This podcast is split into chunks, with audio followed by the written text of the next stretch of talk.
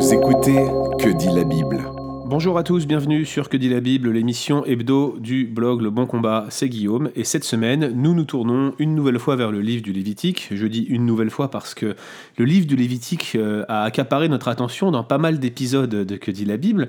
Cette semaine, par contre, on va se focaliser sur un, un passage qu'on a rarement étudié, voire même pas du tout, dans ma mémoire en tout cas, c'est le passage qu'on appelle du Yom Kipporim, j'insiste bien sur le him car c'est au pluriel, le jour des expiations, Yom Kipporim. Vous l'avez compris, il s'agit de Lévitique 16 et nous allons nous poser la question mais qu'est-ce donc que ce mystérieux bouc pour Azazel? Alors si vous n'êtes pas familier du passage, ce dont je doute, mais si vous n'êtes pas familier du passage, vous devez vous demander ce, à quoi je fais référence. Alors je vais vous lire les versets concernés. Tout le, sacrifice d'expiation qui est décrit dans Lévitique 16 tourne autour de deux boucs, et ils sont introduits au verset 7 de Lévitique 16. Lévitique 16, 7. Aaron prendra les deux boucs, il les placera devant l'Éternel à l'entrée de la tente d'assignation.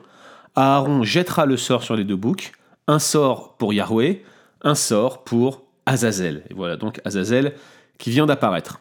Aaron, verset 9, fera approcher le bouc sur lequel est tombé le sort pour l'Éternel, et il l'offrira en sacrifice d'expiation.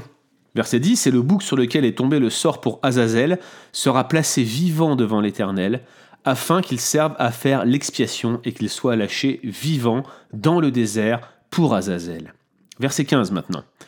Aaron égorgera le bouc expiatoire pour le peuple, et il emportera le sang au-delà du voile. Il fera avec ce sang, comme il a fait avec le sang du taureau, il en fera l'aspersion sur le propitiatoire et devant le propitiatoire. C'est ainsi qu'il fera l'expiation pour le sanctuaire. On laisse passer, on arrive au verset 20. Lorsqu'il aura achevé de faire l'expiation pour le sanctuaire, pour la tente d'assignation et pour l'autel, il fera approcher le bouc vivant. Donc on est bien avec ce fameux bouc pour Azazel. Verset 21, Aaron posera ses deux mains sur la tête du bouc vivant et il confessera sur lui toutes les iniquités des enfants d'Israël et toutes les transgressions par lesquelles ils ont péché. Il les mettra sur la tête du bouc, puis il le chassera dans le désert à l'aide d'un homme qui aura cette charge. Le bouc emportera sur lui toutes les iniquités du peuple dans une terre désolée. Il sera chassé dans le désert. Donc vous l'avez compris, ce sacrifice, ce jour des expiations, était donc centralisé, centré sur deux boucs principaux, même s'il y avait des sacrifices de purification périphérique qui l'entouraient. Alors ce qu'il faut que vous sachiez, c'est que Lévitique 16 est un chapitre de première importance dans le Pentateuque. Déjà, il est euh, au cœur, au centre de la structure du Lévitique, il en est le point d'orgue, on a l'impression que c'est un petit peu ce que l'auteur voulait mettre en avant dans le livre du Lévitique, mais puisque le livre du Lévitique est au centre du Pentateuque, eh bien Lévitique 16 est au centre complet du Pentateuque, un peu comme si ce sacrifice expiatoire était comme cette espèce de joyau qui transparaissait de l'ensemble du Pentateuque. Il faut noter que c'est le seul système, seul rituel sacrificiel qui est destiné à couvrir l'ensemble des péchés, y compris des péchés volontaires. Vous avez toutes sortes de sacrifices qui sont codifiés dans les sept premiers chapitres du Lévitique, mais tous ne concernent que des rituels de purification, des offrandes volontaires, ou bien des réparations pour des péchés involontaires le seul système sacrificiel destiné à pardonner l'ensemble des péchés sur un seul jour, c'était ce sacrifice du Yom Kipporim, notamment avec ce bouc pour euh, Azazel. Et comme je vous le disais, ce rituel était organisé principalement autour de deux boucs. Apparemment, ces deux boucs, ils étaient amenés devant ce qu'on appelle la tente d'assignation, la tente de la rencontre, où on rencontrait l'Éternel. Puis il y avait un tirage au sort, a priori, qui était effectué. Alors on ne sait pas trop comment, les commentateurs spéculent sur la nature de ce tirage au sort, on va pas s'arrêter sur cela, mais euh, il y avait un tirage au sort, c'est clair. L'un des boucs allait servir de sacrifice pour Yahweh, en fait un sacrifice pour le péché, qui ressemble en, tout point avec les sacrifices qui sont décrits en Lévitique 4, et puis l'autre serait littéralement pour ou vers Azazel. Le premier bouc, celui pour Yahvé, devenait donc un sacrifice pour le péché, je disais. Et le deuxième, il est pour Azazel, ou vers Azazel, ou à Azazel. L'expression, elle n'est pas simple à traduire, mais surtout le mot Azazel, il est enveloppé de mystère et il ne se trouve qu'ici. Alors, qu'est-ce que c'est que ce bouc pour Azazel? Qu'est-ce que Azazel désigne? Eh bien, quatre interprétations sont généralement proposées, et ce que je me propose, c'est de commencer par les passer en revue. Première interprétation, c'est le fait qu'Azazel euh, décrirait la fonction du bouc. Selon cette interprétation, le terme serait en fait la contraction de deux autres termes hébreux. Vous avez azal, s'en aller, et puis az, bouc. Ces deux mots mis ensemble, azazel, ferait que le bouc aurait fonction à partir, ce qui décrirait en fait son activité lorsqu'il est envoyé hors du camp. Alors, la contraction de ces deux termes signifierait littéralement le bouc qui s'en va, et a priori l'option elle a été retenue par de, vieilles versions, de vieilles traductions de la Bible, comme la Septante et puis la Vulgate, qui l'ont toutes deux compris comme ça. Le seul problème, c'est que euh, en fait, le texte décrit le bouc comme étant dédié en quelque sorte ou s'en allant vers Azazel. Et c'est pourquoi, d'un point de vue strictement lexical, on a l'impression que euh, l'idée qu'Azazel désignerait la fonction du bouc, malgré que ça soit ingénieux, eh bien, ça ne semble pas correspondre, en tout cas, aux données textuelles que nous possédons euh, dans le texte massorétique. Deuxième euh, possibilité, c'est que Azazel signifierait en fait retrait total. C'est une proposition qui a été proposée et reprise maintes fois. Euh, le terme, dans ces cas-là, Azazel serait unique en son genre, et en fait, il se référerait à, ce concept théologique unique dans le Pentateuque de retrait total du péché. Donc le bouc envoyé au désert et, ne revenant jamais symboliserait le retrait total, et c'est ce que Azazel voudrait dire. Alors oui, c'est vrai, c'est ce que le bouc euh, exprime, symbolise, mais la difficulté, c'est que le sens de ce mot n'est attesté nulle part. Donc ça reste extrêmement spéculatif de défendre cette thèse. C'est possible. En tout cas, sur une base de réflexion, on peut la suggérer, mais je vois mal comment on peut défendre cette position-là. Troisième option, Azazel en fait désignerait le lieu où le bouc s'en va. Donc il était envoyé dans un lieu désert. C'est ce que nous dit le texte. Mais Azazel en fait serait une référence directe au lieu. C'est une position qui a été défendue dans la, dans la littérature rabbinique et qui, et qui est aussi euh, beaucoup euh, euh, appréciée dans le judaïsme moderne. Vous avez le commentateur médiéval Rachi qui identifie Azazel à un précipice rocheux. En fait, il, il, se base sur cette tradition selon laquelle l'homme qui accompagnait dans le désert le bouc surveillait que le bouc arrive près de ce précipice et le précipitait en bas afin d'être sûr qu'il ne revienne pas au camp.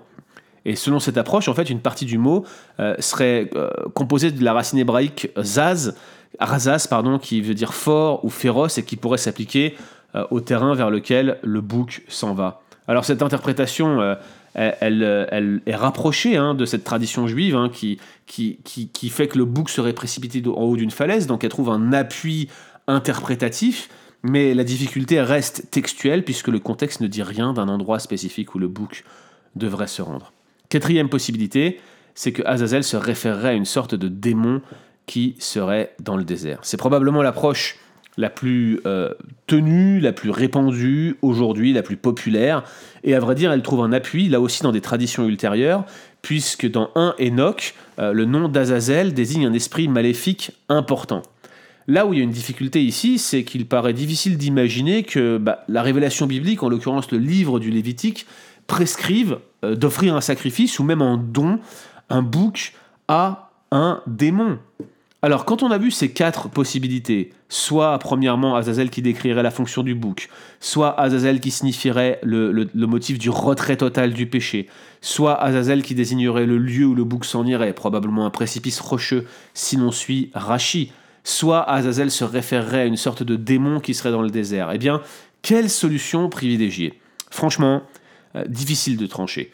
Les, deux premières, je vous le dis tout de suite, me paraissent absolument indéfendables sur le plan exégétique, mais la troisième, euh, même si elle est viable et qu'elle pourrait être euh, correcte d'un point de vue du contexte, eh bien elle nécessite d'importer dans le texte des éléments qui ne sont pas précisés, donc c'est un argument du silence.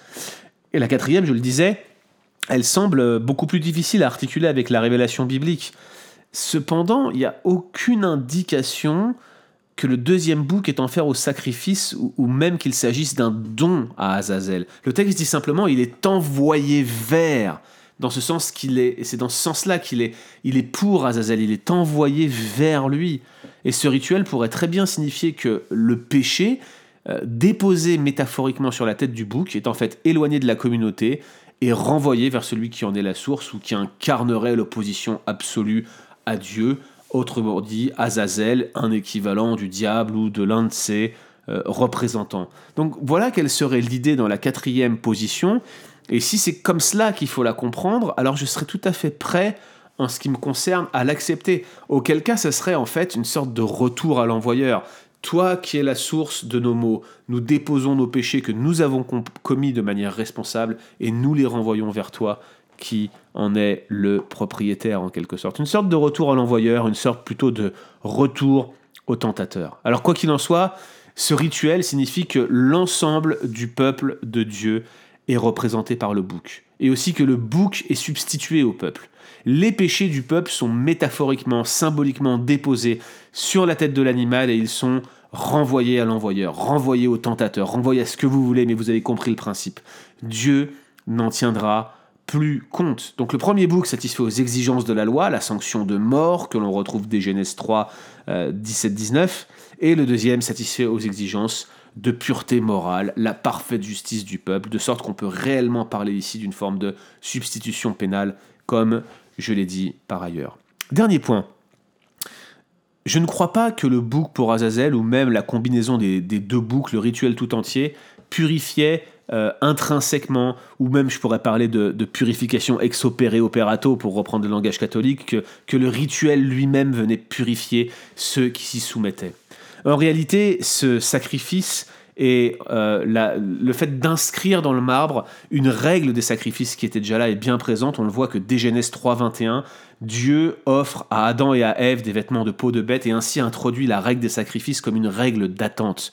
Vous vous souvenez qu'en Genèse 3.15, il y avait eu cette promesse d'une postérité qui descendrait de la femme et qui viendrait régler le problème du mal, le problème de la postérité du serpent, qui lui écraserait la tête tandis que celle-ci lui blesserait le talon. Cette promesse d'un serviteur souffrant à venir, d'une personne qui viendrait régler le problème du mal, se trouve perpétuée, commémorée au travers de la règle des sacrifices. Et nulle part ailleurs que dans Lévitique 16, eh bien, les sacrifices ne prennent une tournure aussi claire de ce que ce serviteur accomplira en lui-même. Et ce n'est pas pour rien que Ésaïe 53 reprend le langage du bouc pour Azazel dans le fait que le serviteur souffrant a été chargé de l'iniquité des autres. Ce sont nos péchés qu'il a portés. C'est pour nos iniquités qu'il a été frappé. Le châtiment qui nous donne la paix est tombé sur lui, dit l'auteur d'Ésaïe 53. Et vous retrouvez dans Hébreu 9 le même langage substitutif avec les mêmes références à ce bouc pour Azazel. Quand vous mettez cela en, parallèle, vous vous rendez compte que finalement le sacrifice et le bouc pour Azazel en Lévitique 16, tous les deux pointaient vers une réalité bien plus profonde. Elles signifiaient d'avance le fait qu'un jour un sacrifice parfait allait arriver. Et ce sacrifice, c'était celui de Christ. Alors, ce bouc pour Azazel est bien mystérieux, mais il nous donne l'occasion de regarder encore une fois et à nouveau à l'œuvre de Christ accomplie à, la, croix, et c'est en lui que nous nous réjouissons et que nous avons la paix. Retrouvez d'autres épisodes sur www.leboncombat.fr.